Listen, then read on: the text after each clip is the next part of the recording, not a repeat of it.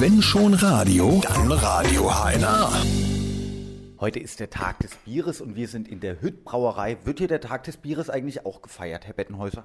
Ja, wir feiern ihn heute in Malzfeld an unserem Bierbrunnen. Wir arbeiten dort mit dem Förderverein zur Erhaltung der Brauerei zusammen und feiern dort heute Abend um 18 Uhr das Reinheitsgebot. Kann man da noch mitfeiern? Da kann man noch mitfeiern, da kann man noch kommen. Um 18 Uhr wo? In Malzfeld am Bierbrunnen, das ist sozusagen ein zentraler Platz im Ort. Das merken wir uns. Als ich heute Morgen gekommen bin, Sie haben mir tatsächlich ein Bier oder einen Kaffee angeboten. Gibt es auch welche, die dann statt den Kaffee wie ich jetzt das Bier nehmen?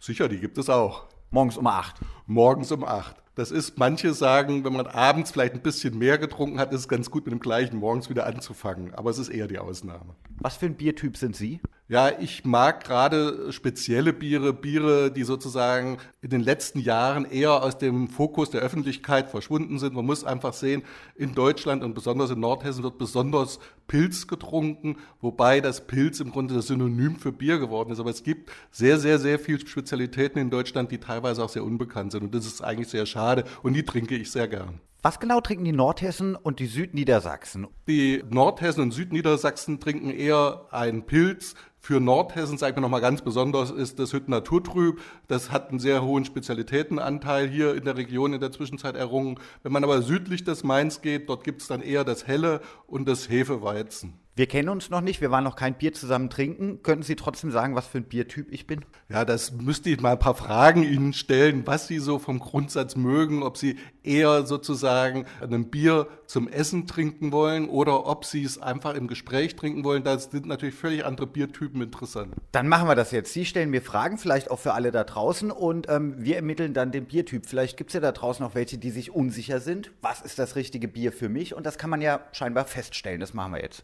Ja, das Geschmack ist generell individuell. Das heißt, man muss erstmal sehen, mag jemand eher was Herbes, mag eher jemand was äh, Milderes, mag jemand äh, was Dunkles. Also Biere haben verschiedenste Noten. Wenn ich zum Beispiel von dunklen Bieren ausgehe, dann können die Kaffee- und Kakaonoten beinhalten. Bei einem Pilz ist es eher die Herbe, die dominiert. Das Pilz ist in der Regel etwas schlanker und ist im Grunde ein Bier für den Alltag. Aber wenn ich jetzt zum Beispiel von einem Starkbier ausgehe oder einem äh, Weizenbock, dann habe ich da sehr viel Fruchtaromen drin. Das kann bis in Maracuja, Birne hineingehen und hat natürlich eine gewisse Alkoholschärfe, die, wenn sie eingebunden ist, sehr, sehr warm und angenehm wirkt. Man merkt schon jede Menge drin in dem Bier. Das war ja auch so der Trend in den letzten Jahren. Man hat ein bisschen Limette reingekippt und ein bisschen davon reingekippt und davon reingekippt. Wo geht denn der Trend eigentlich hin? Ja, ich denke, es geht nicht eher ins Reinkippen, sondern es geht eher in die Spezial- und Sonderbiere. Also heute ist es durchaus auch so,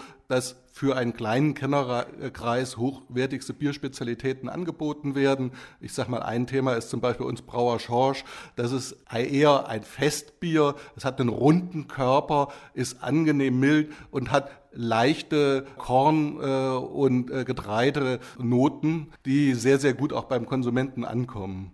Äh, es geht aber auch hinein äh, in das experimentelle Brauen. Äh, in der Zwischenzeit tauchen auch APAs auf dem Markt auf. APAs, was ist das? Das sind amerikanisch-englische Biere, die ursprünglich für den äh, indischen Kontinent entwickelt wurden. Man wollte sozusagen die Truppen in Indien versorgen, hat das Bier besonders stark eingebraut und hat dann es sozusagen nach Indien gebracht, hat es entladen.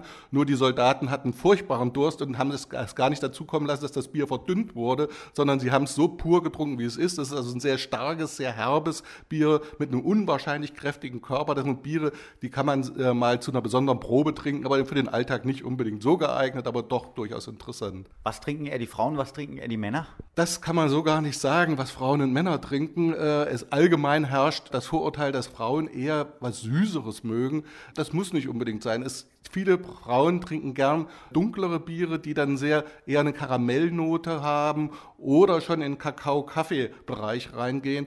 Das ist meine Erfahrung, aber man äh, kann nicht unbedingt sagen, dass Frauen nicht herb mögen. Also Frauen sind genauso wie Männer sehr, sehr individuell im Geschmack.